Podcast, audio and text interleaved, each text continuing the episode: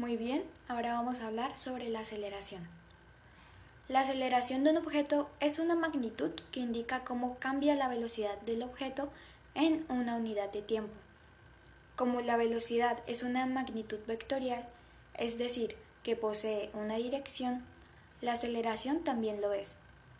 Normalmente se representa con el signo A y su unidad de medida en el sistema internacional es de metros por segundo al cuadrado. Velocidad y aceleración. La velocidad y la aceleración son dos conceptos diferentes. La velocidad indica la cantidad de distancia que un cuerpo recorre por una unidad de tiempo. Por eso posee unidades de metros sobre segundo, por ejemplo. Mientras que la aceleración es la variación de dicha velocidad en una unidad de tiempo, y por eso posee unidades de metros sobre segundo al cuadrado, por ejemplo. Como la velocidad es una rapidez y una dirección, solo hay dos maneras para que aceleres. Cambia tu rapidez o cambia tu dirección, o cambia ambas. En los siguientes dibujos podemos ver esto mucho más claro. En el primero podemos ver que cambia su rapidez, pues esta está en incremento. En el segundo podemos ver que también cambia su rapidez, solo que a diferencia del anterior está disminuyendo. Y en el tercero podemos ver que cambia es su dirección. Fórmula de la aceleración.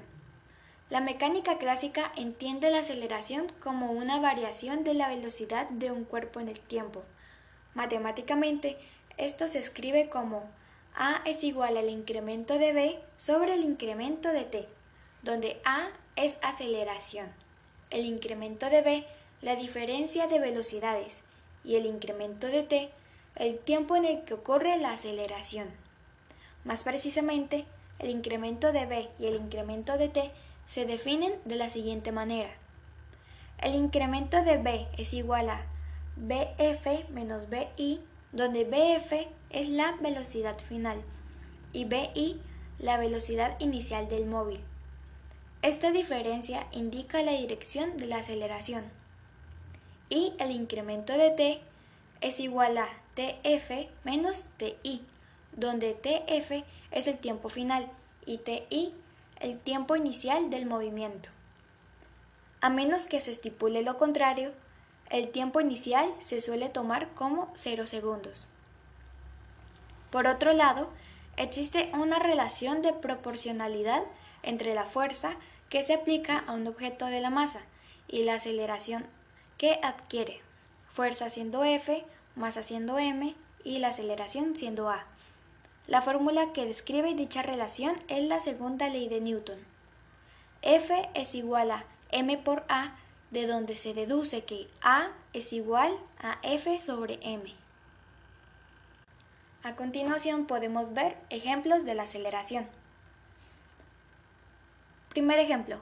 Una pelota de billar se acelera cuando se la golpea con el taco. Conociendo la fuerza que le brinda el taco y la masa de la velocidad, podemos obtener su aceleración.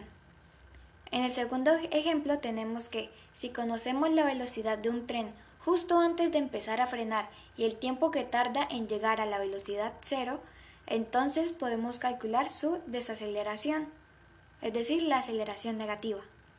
Y en el tercer ejemplo, eh, podemos tener que si un objeto se tira desde el balcón, entonces su velocidad inicial es cero y debido a la fuerza de la gravedad caerá con una velocidad que irá aumentando hasta ser máxima en el piso. Si se conoce esta velocidad final y el tiempo que tarda en caer, podemos obtener la aceleración, que será la de la gravedad. Bueno, ahora, ¿qué es confuso acerca de la aceleración? La gente piensa, si la aceleración es negativa, entonces el objeto está disminuyendo su rapidez, y si la aceleración es positiva, entonces el objeto está aumentando su rapidez, ¿cierto? Pues no, esto es falso. Un objeto con aceleración negativa podría estar aumentando su rapidez y un objeto con aceleración positiva podría estar disminuyendo su rapidez. Considera que la aceleración es un vector que apunta en la misma dirección que el cambio de la velocidad. Esto significa que la dirección de la aceleración determina si estarás sumando o restando la velocidad.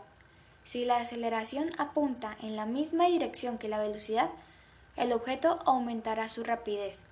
Y si la aceleración apunta en la dirección opuesta a la velocidad, el objeto disminuirá su rapidez. A continuación vemos las siguientes imágenes en donde se nos presentan diferentes casos. En el primero, siendo signos diferentes, pues la aceleración es negativa y la velocidad es positiva. La velocidad está apuntando hacia otra dirección que la aceleración, por lo tanto la aceleración está disminuyendo su rapidez.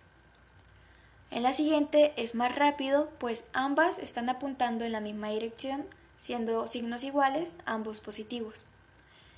En la siguiente vemos que también es menos rápido porque son signos diferentes, estableciendo aceleración positiva y la velocidad negativa. Y en la última, siendo mucho más rápido, siendo signos iguales, pero ambos negativos. Muy bien, ahora podemos hablar de un ejercicio de la aceleración, habiendo explicado lo anterior. Un tiburón tigre neurótico inicia desde el reposo y aumenta su rapidez de manera uniforme hasta 12 metros por segundo en un tiempo de 3 segundos. ¿Cuál fue la magnitud de la aceleración promedio del tiburón tigre? Primero comenzamos con la definición de la aceleración, ya dicha anteriormente. A es igual a velocidad final sobre velocidad inicial sobre el incremento de t. Sustituimos la velocidad final, la velocidad inicial y el intervalo de tiempo, siendo ahora A es igual a 12 metros por segundo menos 0 metros por segundo sobre 3 segundos. Calcula y listo, ahí está la respuesta que es aceleración es igual a 4 metros sobre segundo al cuadrado.